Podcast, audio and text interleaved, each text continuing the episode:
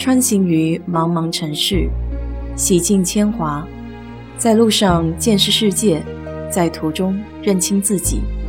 我是 DJ 水色淡子，在这里给你分享美国的文化生活。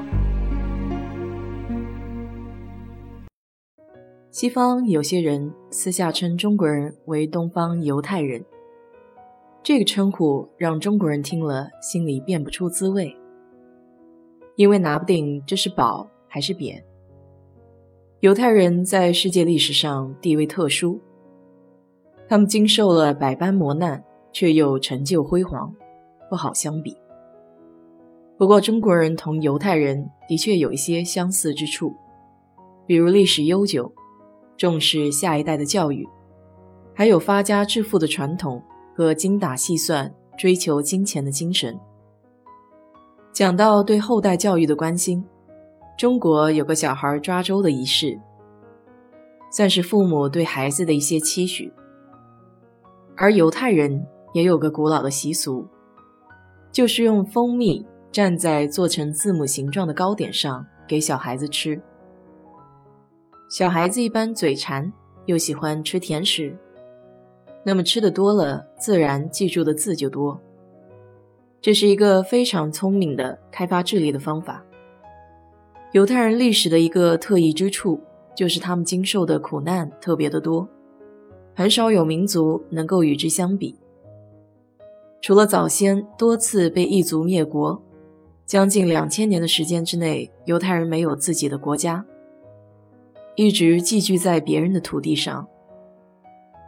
根据犹太人的律法，犹太人的定义是一个犹太母亲生的孩子，或是皈依犹太教的人。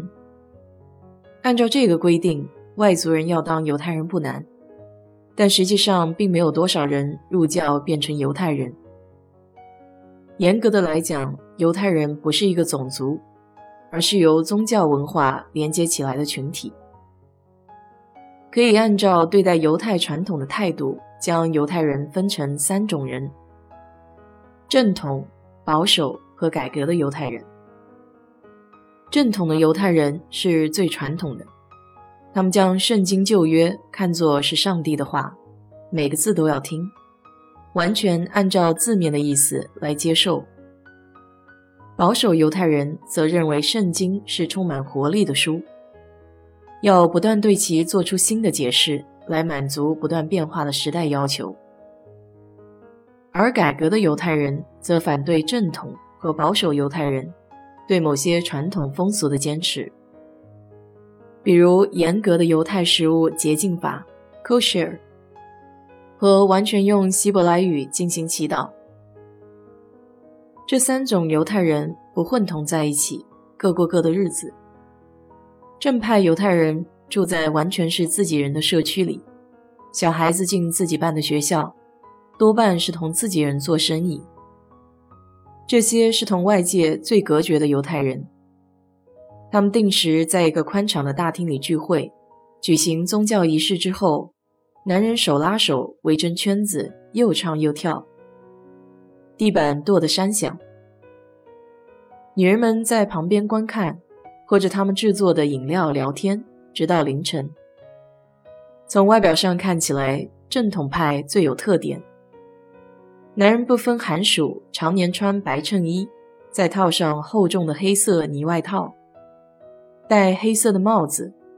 妇女则是长裙拖地。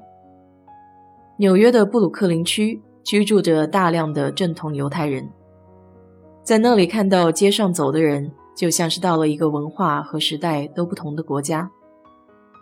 保守犹太人也喜欢聚族而居，但是不容易看出来。可以辨识的标志就是犹太教堂，他们叫 synagogue。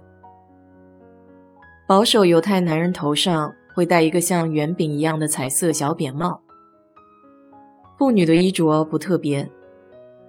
纽约长岛有很多这样的犹太社区，多半在比较富裕的地方。改革的犹太人在生活、工作各个方面看不出同一般美国人有什么区别。他们一般不戴头饰，要么只是在过犹太节的时候，在后脑勺上戴一个酒杯大小的意思意思。这头饰的尺寸被缩小到不注意几乎看不出来，也显示出改革的犹太人尽量消除外表上同主流社会的差别。他们与中产阶级的各个族裔混居在一起，小孩儿也不上犹太人的学校。在美国主流社会里的犹太人多半是改革和保守的犹太人。不过，不论是正统的、保守的，还是改革的犹太人，他们都普遍喜爱读书学习。犹太母亲非常关心自己孩子所接受的教育内容。最明显的一条是，不少犹太人不在家里接受有线电视的节目，为的是防止小孩子的心灵受到大众文化低级无聊节目的污染。犹太父母有意识地使自己的孩子同美国大众文化保持一些距离，这是帮助后代在教育中取得出众成绩的一个有效方法。当然了，在现代这个媒体肆意的时代。想要做到完全不接触，还是有一定难度的。好了，今天就给你聊到这里，明天我们可以继续看一下美国的第一代犹太移民。如果你对这期节目感兴趣的话，欢迎在我的评论区留言，谢谢。